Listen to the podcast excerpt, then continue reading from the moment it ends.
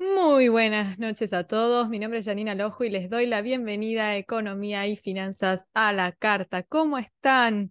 Tanto tiempo. ¿Cómo arrancaron ese 2023? Bueno, espero que lo hayan arrancado con todo, que hayan arrancado con mucha energía porque se nos viene un 2023 movido. Y si, como decían las abuelas, para muestra hace falta solo un botón, las últimas dos semanas han sido un ejemplo de lo que nos espera para este 2023. Pasó la final del Mundial, pasó Navidad y muchos seguían cantando muchachos y de golpe, plaf, el dólar. El dólar empezó a subir y contrario a lo que siempre venimos hablando de que en la última semana del mes el dólar baja, y lo mismo que en la primera semana por cuestiones estacionales, se nos disparó el dólar. Y algunos empezaron a transpirar más que cuando Argentina estaba en penales contra Holanda. No sabíamos qué nos deparaba el futuro. Llegamos al 30 de diciembre, la cosa parecía haberse calmado. Dijimos, bueno, terminamos el año tranquilos y de golpe, de nuevo. Arrancó la semana, pensamos que íbamos a tener una mejor situación, que estaba todo más tranquilo y nuevamente el dólar volvió a subir. Lo que tenemos en claro es que el dólar tiene un nuevo piso, por lo menos. Pero ¿por qué el dólar está subiendo? Ah, ese es un tema muy interesante del que vamos a hablar hoy. Pero temas de sobra en estos 10 días. Tenemos la última licitación de deuda del año pasado. ¿Cómo fue? A los dos días nos enteramos de que venía un canje voluntario de deuda, que se iba a ejecutar el martes. ¿Este martes qué pasó? ¿Quiénes pudieron entrar al canje? ¿Cómo fue la adhesión? ¿Qué resultados se obtuvieron? ¿Hasta cuándo el gobierno pudo rolear la deuda que vencía en el primer trimestre del 2023? Pero eso no fue todo, se terminó el dólar soja. ¿Qué pasa con las importaciones? ¿Cómo siguen? Muy interesante lo que pasó en aduana, que creó una nueva, una nueva área destinada a la valoración de las operaciones. Pero además, ¿la inflación está relacionada con las importaciones? ¿Cómo que está relacionada con las importaciones? ¿De qué, de qué me estás hablando, Janina? Eso nunca lo había escuchado. Bueno, quédate que te vas a enterar cómo se está relacionando inflación y las importaciones. Tuvimos la presentación de la ley del blanqueo de capitales hay una figura muy interesante dentro de ese proyecto de ley que habla sobre el colaborador. ¿Qué es el colaborador? ¿Qué beneficios va a tener ser colaborador? Ni hablemos de que tuvimos aumentos, retro, retrotrajeron eh, eh, aumentos. ¿Qué pasó con lo de la coparticipación? ¿En qué situación estamos? La realidad es que en la Argentina los años electorales en materia económica suelen ser muy, muy movidos. Y 2023 no parece que vaya a ser la excepción. Parece que nos va a tocar un año que vamos a necesitar muchas fuerzas para salir adelante, para seguir peleándola. Así que tenemos mucho para, hablar. Seguramente durante 2023 de economía tengamos material no para los no nos va a alcanzar la hora que tenemos todos los viernes para hablar de todo lo que va a ir sucediendo durante la semana, porque se vienen muchos temas, muchos temas. Asumió un nuevo presidente en Brasil, hay acuerdos de cooperación que parece ser que se van a celebrar con Brasil, todo eso y mucho más. Y solo pasaron 10 días. Imagínense en lo que nos, nos espera para este 2023. Y ni siquiera esos 10 días fueron todos de 2023, porque tenemos una parte de 2023, una parte de 2022, un año movidísimo. Así que, ¿qué les parece si vamos a escuchar un poco de música y cuando volvemos nos metemos de lleno en todos estos temas que si no metemos pata, no llegamos a terminar?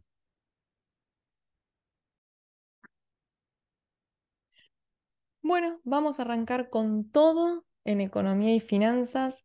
Y si vamos a arrancar con todo, tenemos que hablar del dólar, que fue el tema caliente de los últimos 10 días. Pasó la Navidad, todos venían tranquilos, algunos seguían viendo la repetición de la final Argentina-Francia y de golpe miraron así y vieron, haciendo zapping, se encontraron con que el dólar había pegado un salto. Dijeron, ¿y acá qué pasó? explícame, Janina, porque vos me venías vendiendo de que la última semana del mes, la primera semana del mes, las divisas tienden a bajar porque las empresas desarman sus posiciones para pagar sueldos, este mes para colmo tienen que pagar aguinaldos, las, em, las, las mismas personas físicas desarman sus ahorros en dólares para poder afrontar los gastos de tarjetas de crédito, sus gastos corrientes, y ahora de golpe me encuentro con que la última semana del mes el dólar subió y tocó un nuevo, un nuevo récord. ¿Qué pasó? Bueno, vayamos por parte. Hay factores políticos que están incidiendo, como por ejemplo todo el conflicto de la coparticipación. Eso trajo mucho ruido y sacudió un poco el mercado. Por otro lado, tenemos el tema de la inflación y el, el retraso que tienen las divisas con respecto a la inflación.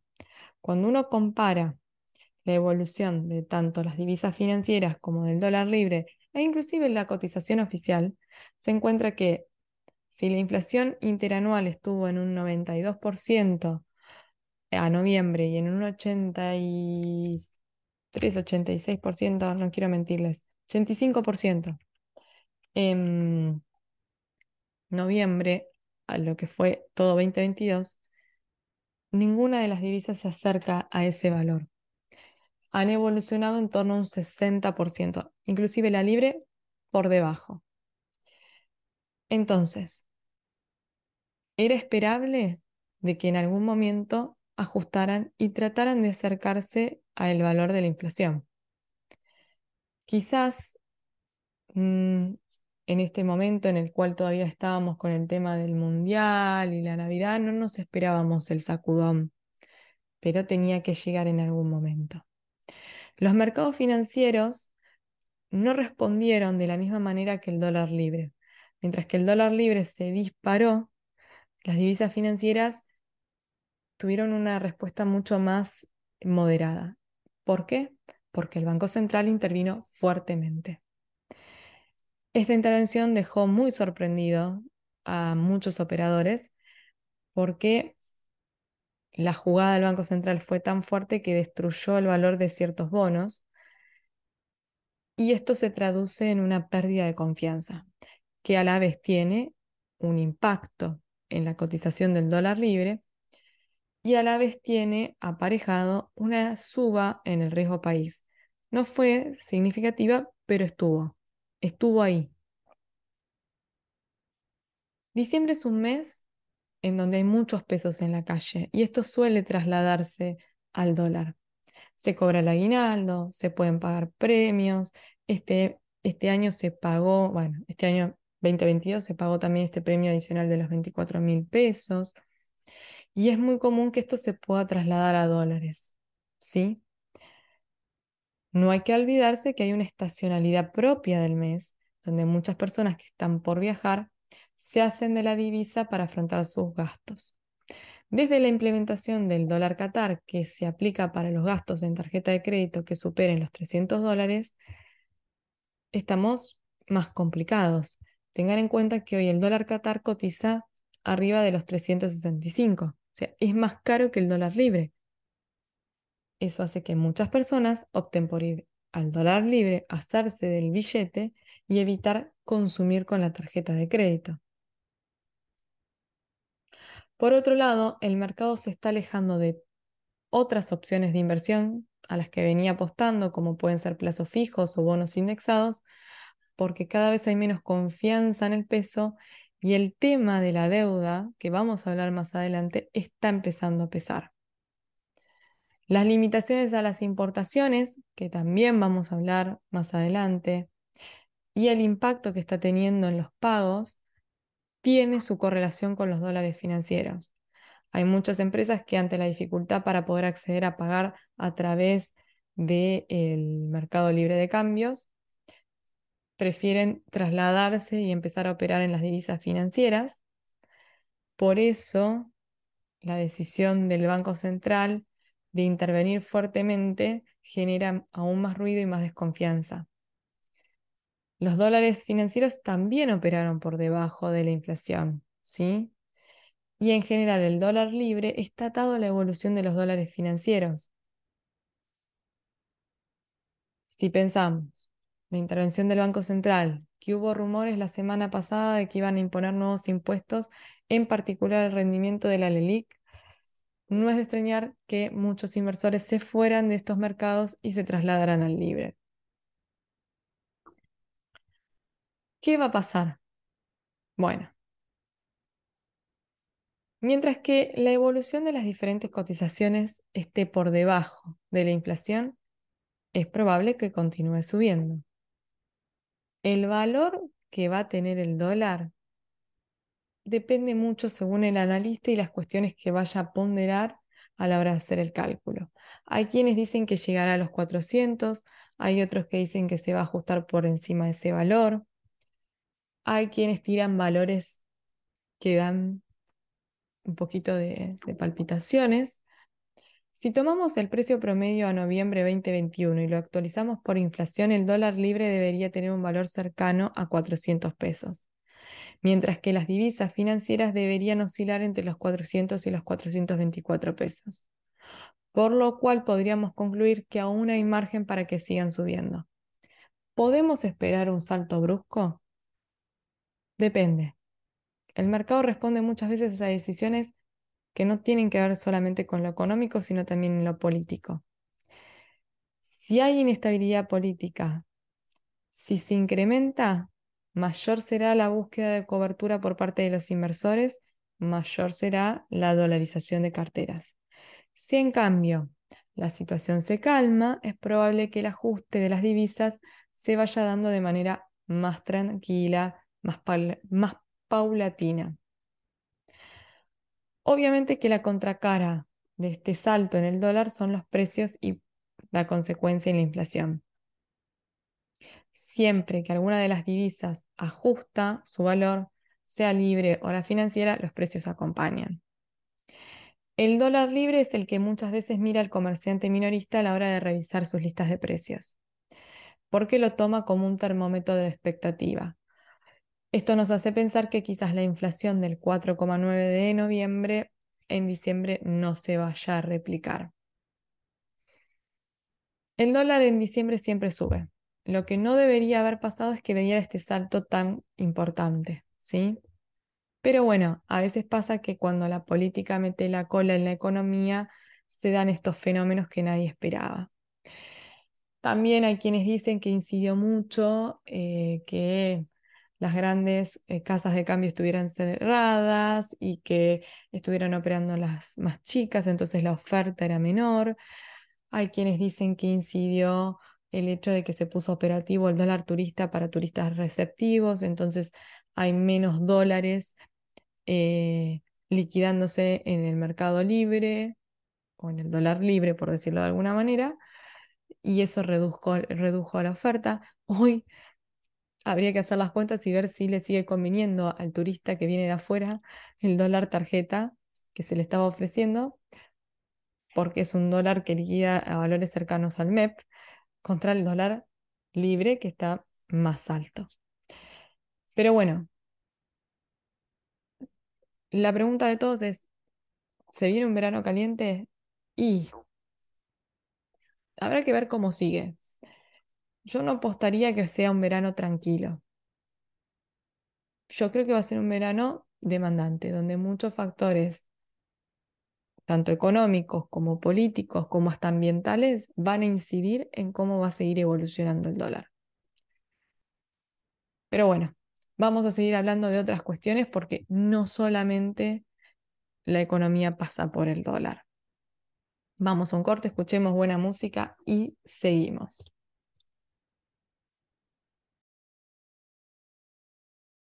Bienvenidos nuevamente a Economía y Finanzas a la Carta. Cuando empezamos yo les dije que las importaciones estaban relacionadas con la inflación y probablemente muchos de ustedes se habrán preguntado cómo.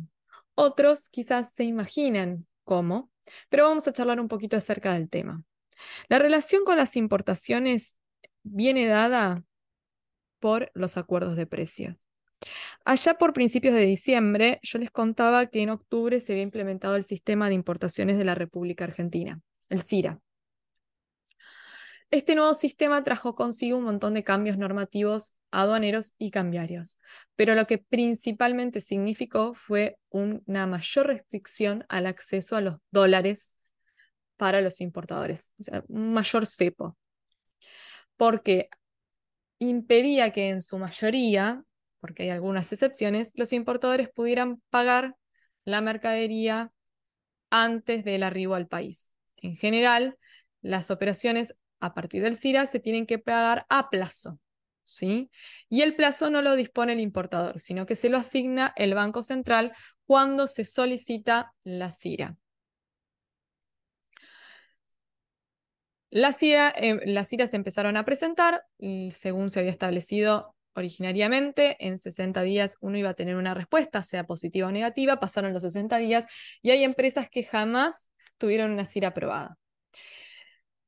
El 80% de las presentaciones que se hicieron correspondían a insumos para la industria nacional. O sea, no estamos hablando de bienes finales, sino que el grueso son insumos que se van a destinar a la elaboración de productos.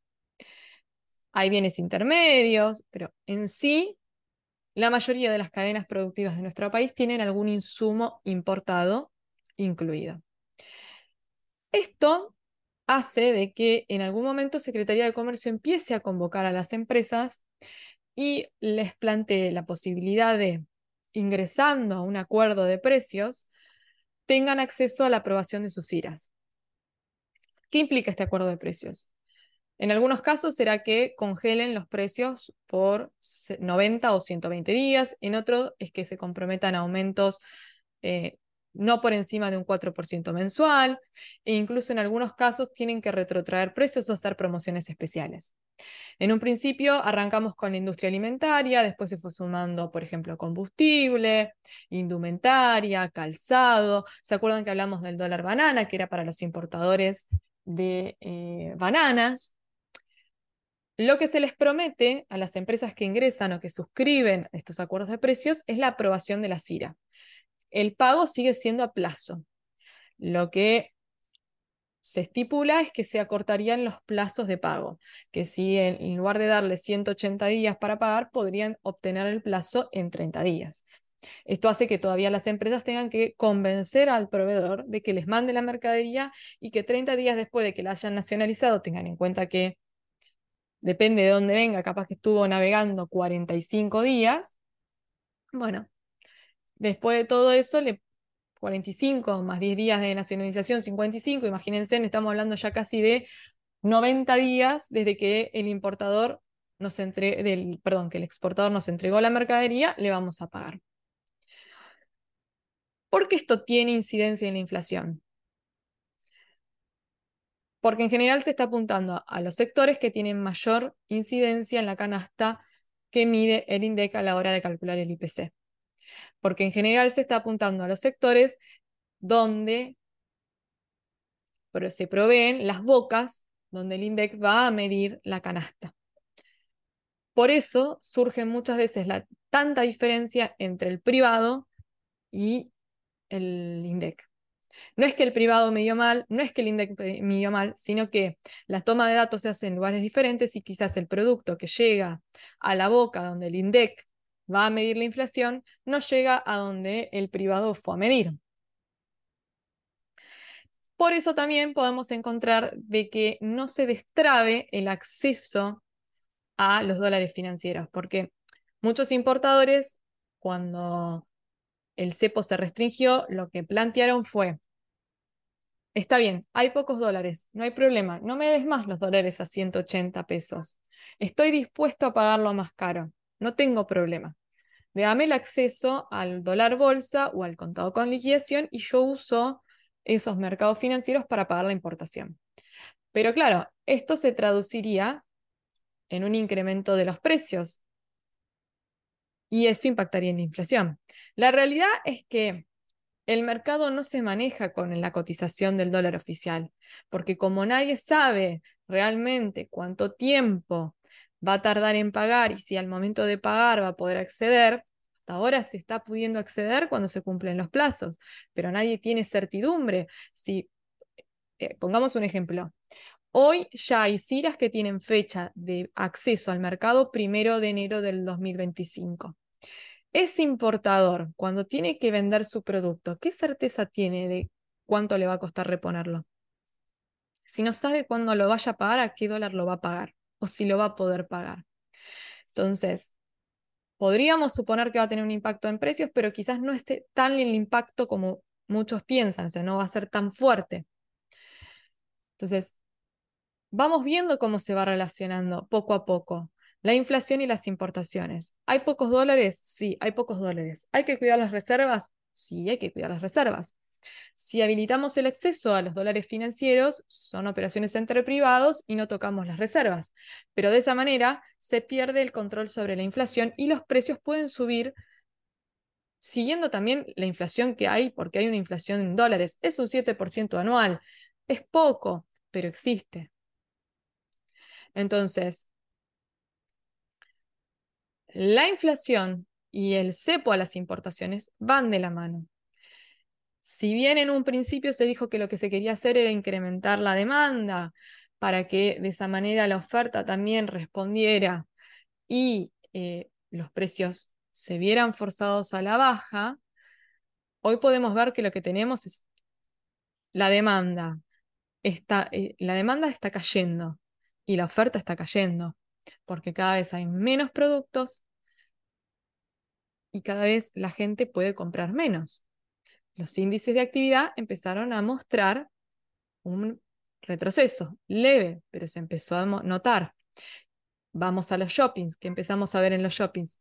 Empezamos a ver que se empezó a caer las ventas. Entonces, la inflación, ¿hacia dónde va?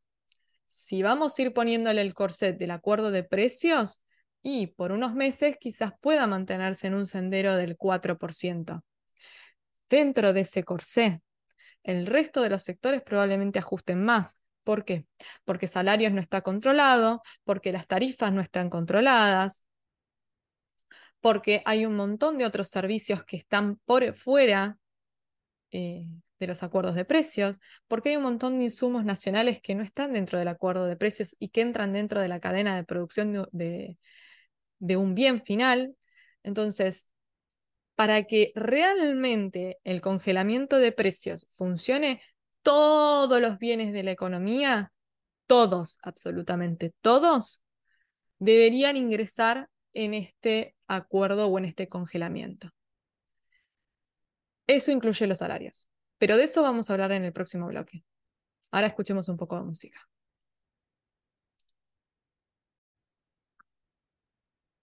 Estamos de nuevo en Economía y Finanzas a la Carta y terminamos el bloque anterior hablando de un posible acuerdo de salarios.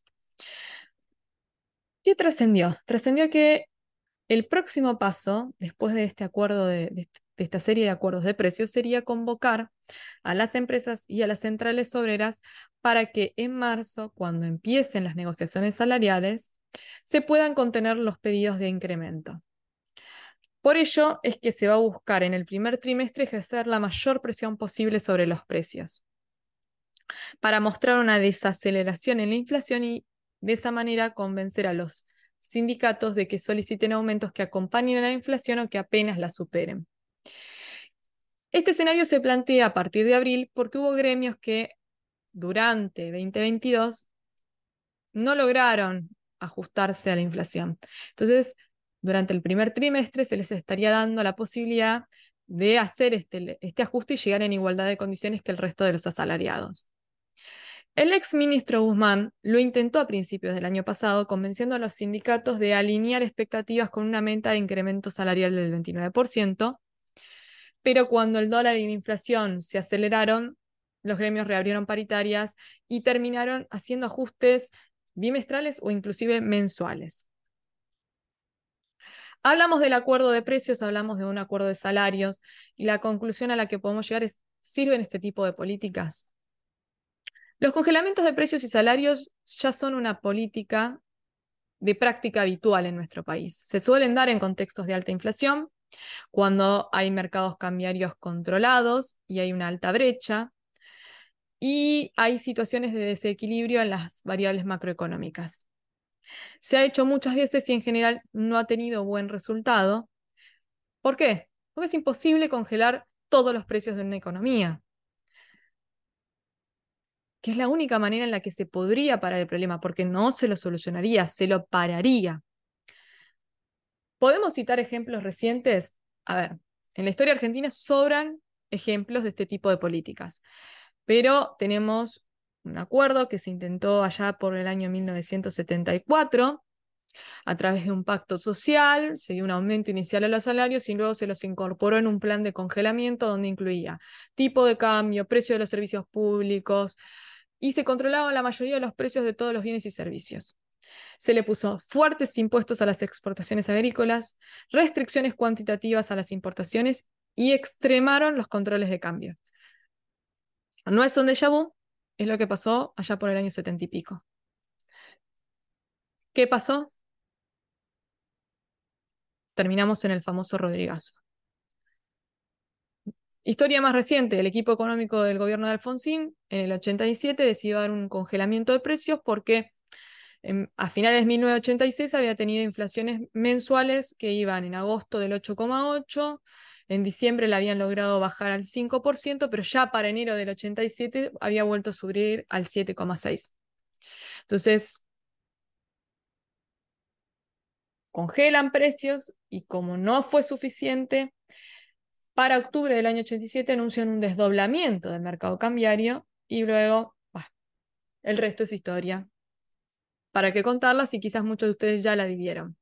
Entonces, ustedes me van a poder responder a mí esa pregunta, si sirven o no sirven las políticas de congelamiento de precios.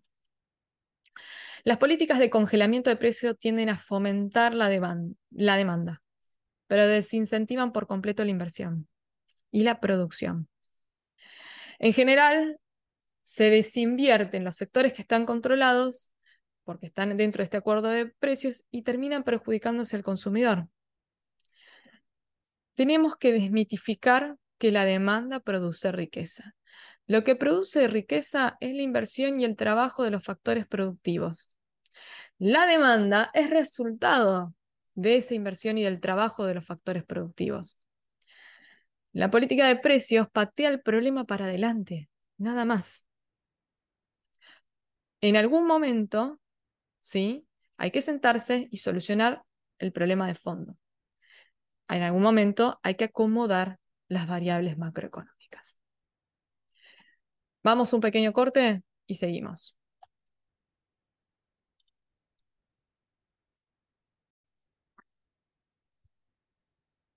Bienvenidos nuevamente a Economía y Finanzas a la Carta. Como yo les comentaba al inicio del programa, la última semana de diciembre fue la última licitación del 2022 y fue un éxito porque no solo se lograron rolear todos los vencimientos, sino que además se logró financiamiento extra que le permitió a Hacienda cubrir el déficit fiscal del mes de diciembre. Había mucha alegría también porque se logró bajar la tasa efectiva mensual del 6,7 al 6,38, lo que se traducía en una tasa efectiva anual del 110,10%. ¿Qué es lo que vio economía que le hizo encender las alarmas? Por un lado, que el mercado estaba inundado de pesos. Por eso la licitación tuvo tan buena aceptación. Más allá de que, como siempre, interviene fuertemente el sector público. Pero por otro lado, lo que notó economía es que los inversores, siempre que fueran en un corto plazo, estaban dispuestos a financiar el déficit, dado que les resultaba más conveniente que quedarse líquidos porque su capital en pesos se estaba desvalorizando y preferían cobrar un interés en el corto plazo que eh, quedarse posicionados en pesos. Es por ello que no fue de extrañar que a las 48 horas el Ministerio de Economía anunciara un canje voluntario. Ese canje voluntario se efectuó el martes pasado, este martes, podían ingresar todas aquellas personas que tenían deudas cuyos vencimientos operaran entre enero y marzo del 2023. Para ese periodo, la deuda en pesos totalizaba unos 4.200 millones de pesos. El canje tenía un piso alto de un 50%, que era lo que se estimaba que estaba en manos del sector público. Pero lo que Economía sabía es que iba a ser difícil convencer al sector privado. ¿Por qué? Si bien dijimos, había ya una predisposición de los inversores a financiar el déficit, la idea es en el corto plazo. Y lo que ofrecía economía era una canasta de letras con una tasa de interés fija cuyo vencimiento operaba en el segundo trimestre del año, empezaba desde abril, mayo y junio, o una canasta de bonos duales, recuerden que son los que cubren el riesgo de inflación como el de devaluación, que iban a amortizarse en julio, en septiembre y en febrero del año que viene. En el caso de la primera canasta, la tasa fija que se iba a ofrecer es de un 6,4%. ¿sí? Si los inversores privados estimaban que la inflación iba a estar dentro de ese margen, era una opción, pero si prevían una inflación más alta, no era una opción adecuada. ¿Cuál fue la aceptación? Bueno, desde el gobierno hablan de que hubo un 67, un 70% de adhesión. Recordemos que el 50% estaba en manos del sector privado.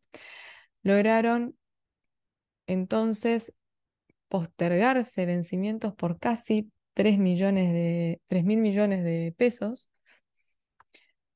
¿Cómo era el esquema original de vencimientos?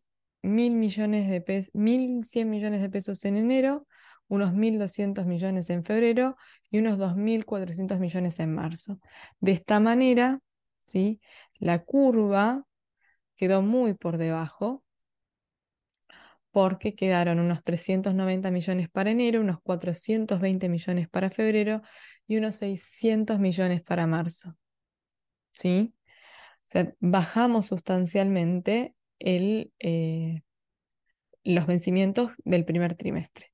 Ahora el problema lo tenemos en julio, ¿sí? donde el monto de la deuda asciende a un equivalente a 1.600 millones de dólares, que están en su mayoría en manos del sector privado. ¿sí? En general, desde el sector privado, lo que donde más se trabajó fue en la parte de los fondos comunes de inversión, y en algunos bancos que fueron los que estuvieron más dispuestos a eh, ingresar en este canje. Los que aceptaron principalmente eh, la opción de los títulos duales con vencimiento 2024 fue el sector público. El sector privado se inclinó a eh, bonos con vencimientos no más allá de septiembre del 2023. ¿Habrá más licitaciones de deuda pública? Sí, la próxima es el 18 de enero, es la primera de este año. Se necesita financiar el, el déficit público y tengan en cuenta que para cumplir con las metas que se pautaron con el FMI, se va a necesitar un financiamiento neto de 3,1% del PBI, lo que representaría aproximadamente unos 4 mil millones de pesos.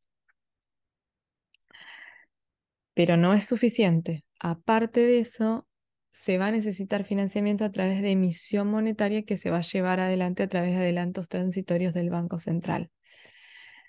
¿Qué podemos esperar de cara a este 2023? Y bueno, no, no solamente vamos a tener nuevas licitaciones y se va a intentar rolear la deuda, vamos a tener probablemente muchos más canjes. La idea de economía es despejar lo más posible los vencimientos de deuda de este año, teniendo en cuenta el clima electoral y la, presión que se puede hacer sobre la inflación y el dólar. Cuando hay escenarios de mucha incertidumbre, los inversores se vuelcan hacia los activos más seguros, que en este caso sería el dólar. Así que, cómo se vayan dando no solo las variables macroeconómicas, sino también cómo se vaya desenvolviendo el escenario político, es cómo va a ir respondiendo al mercado ante las nuevas licitaciones y las posibilidades de canje de deuda que se vayan presentando.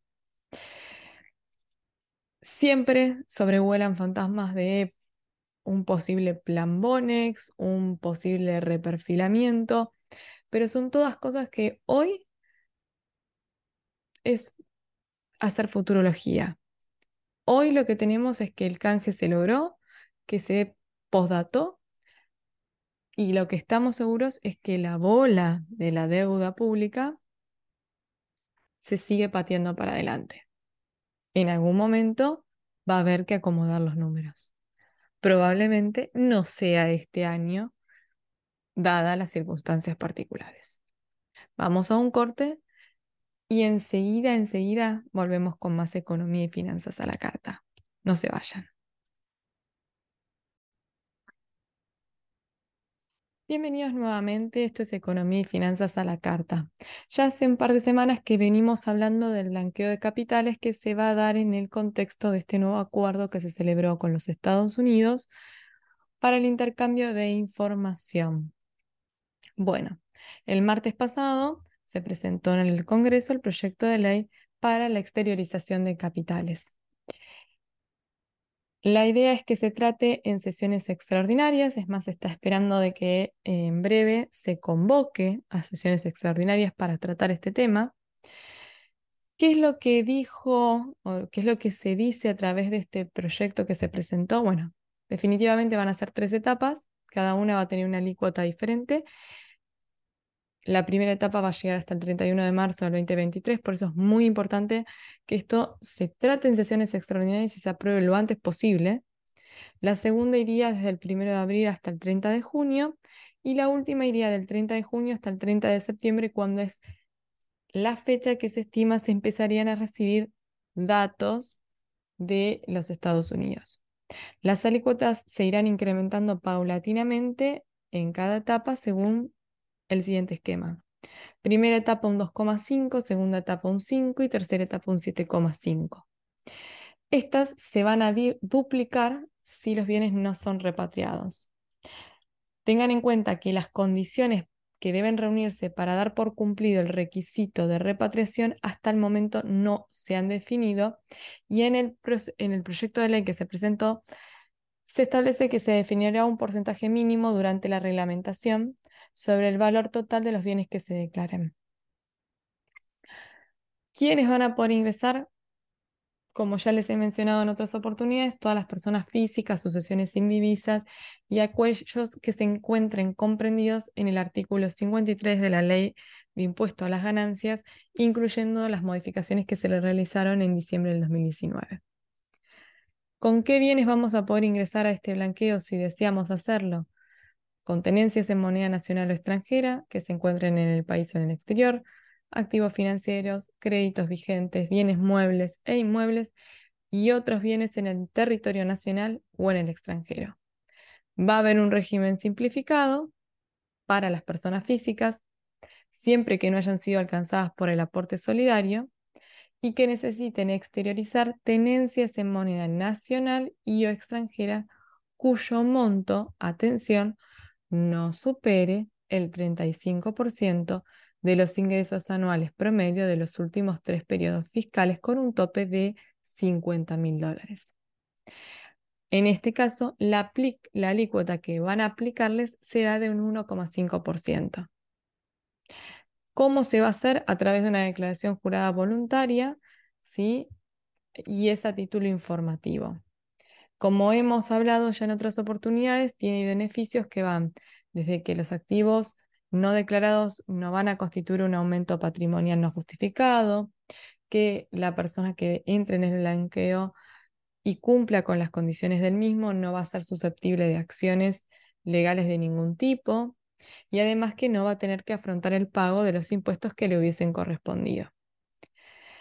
Se introduce como novedad que no se va a permitir el ingreso al blanqueo de capitales a aquellas personas que desde el 1 de enero del 2010 hasta la fecha en la cual esté vigente este blanqueo, es decir, el 30 de septiembre del 2023, se hayan desempeñado o se desempeñen como funcionarios públicos, alcanzando a sus cónyuges, convivientes, padres e hijos. Pero lo más interesante es que introduce la figura del colaborador.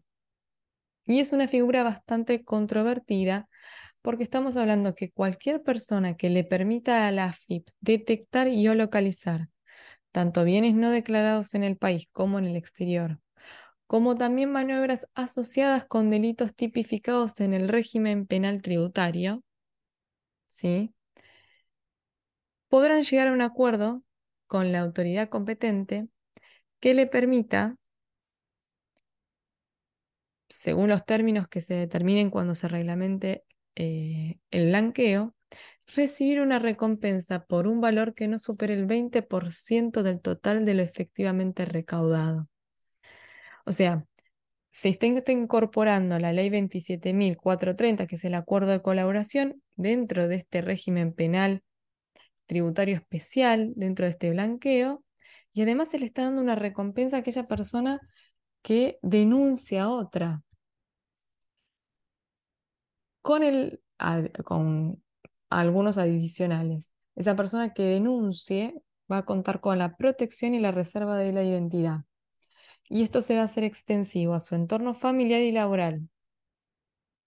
Y va a quedar excluida de recibir sanciones administrativas y denuncias penales tributarias si hubiera estado vinculado con alguna de las obligaciones evadidas. Digamos que es una figura bastante controvertida. Bastante, bastante, y me quedo corta. Pero bueno, veremos. También en un momento se habló de que se haría algún tipo de, se incorporaría algún tipo de beneficio o recompensa a aquel contribuyente que siempre contribuyó y que no evadió, que es una de las críticas que se suelen hacer. O sea, siempre se beneficia al que estuvo evadiendo o al que estuvo eludiendo y al que siempre pagó los impuestos en tiempo y forma y hizo las presentaciones como corresponde, no se les da nada. Hoy día lo que más le importa a economía es que se solucione el problema de la disputa por la coparticipación.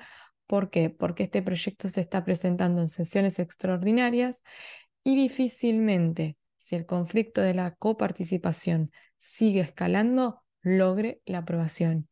Y Economía tiene mucha fe en este eh, proyecto de ley porque piensa que va a ser una de las maneras en las cuales se va a poder hacer de dólares frescos para ir a las arcas de las reservas del Banco Central. Veremos qué pasa. Yo calculo que en estos días ya vamos a tener novedades eh, sí, y nos vamos a ir dando cuenta si este blanqueo tiene posibilidades de ver la luz o no. Nos vamos a un pequeño corte que ya, ya estamos cerrando el programa. Quédense ahí.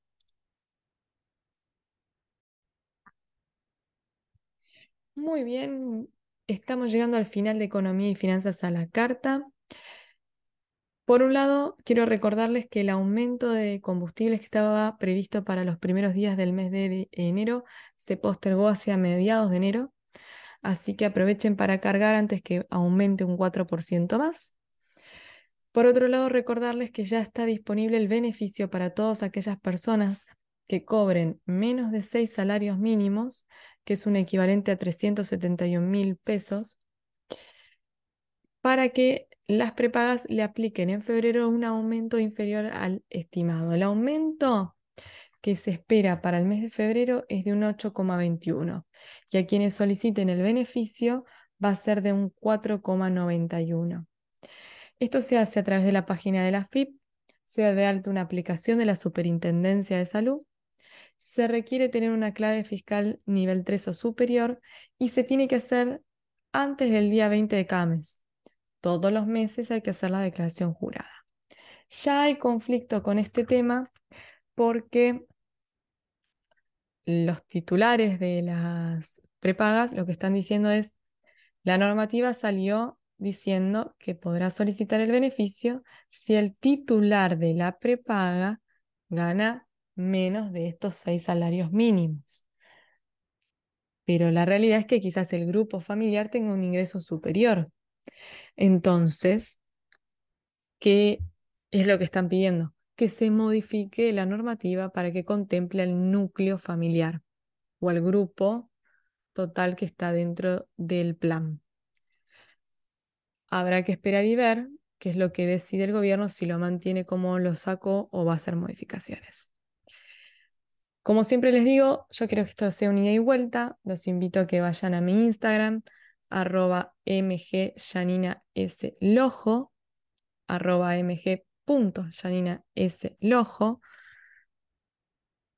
y me cuenten de qué temas les gustaría hablar, qué temas eh, les interesaría que desarrollemos en el próximo programa. De mi parte, quiero agradecerle a mi familia, a mi marido, a mi hija con sus tres añitos, a mis padres, por acompañarme en esta loca aventura cuando empecé allá por mediados de julio con el emprendimiento de la consultora. Nunca me hubiese imaginado que hoy iba a estar acá hablando con ustedes. Es todo un desafío y estoy feliz de haberlo eh, encarado. Yo sé que en este contexto de país es muy difícil pensar en emprender, pero es posible. Siempre lo más difícil es dar el primer paso. Los otros van llegando solos. De cara al 2023, y pensando en lo que se nos viene, obviamente, después de todo lo que hablamos en este programa, queda claro que hay nubarrones oscuros en el horizonte. Pero creo que lo único que tenemos que tener presente es que tenemos que construir el país y el país se construye a base de educación y trabajo. Tenemos un país maravilloso, lleno de recursos naturales, con un potencial enorme. Pero el potencial por sí solo no sirve, hay que trabajarlo. Si todos tiramos para adelante, podemos mejorar. Aún no está todo dicho. Tenemos futuro. Al fin y al cabo, somos los campeones del mundo. Muchas gracias, buenas noches y los espero la semana que viene en Economía y Finanzas a la Carta.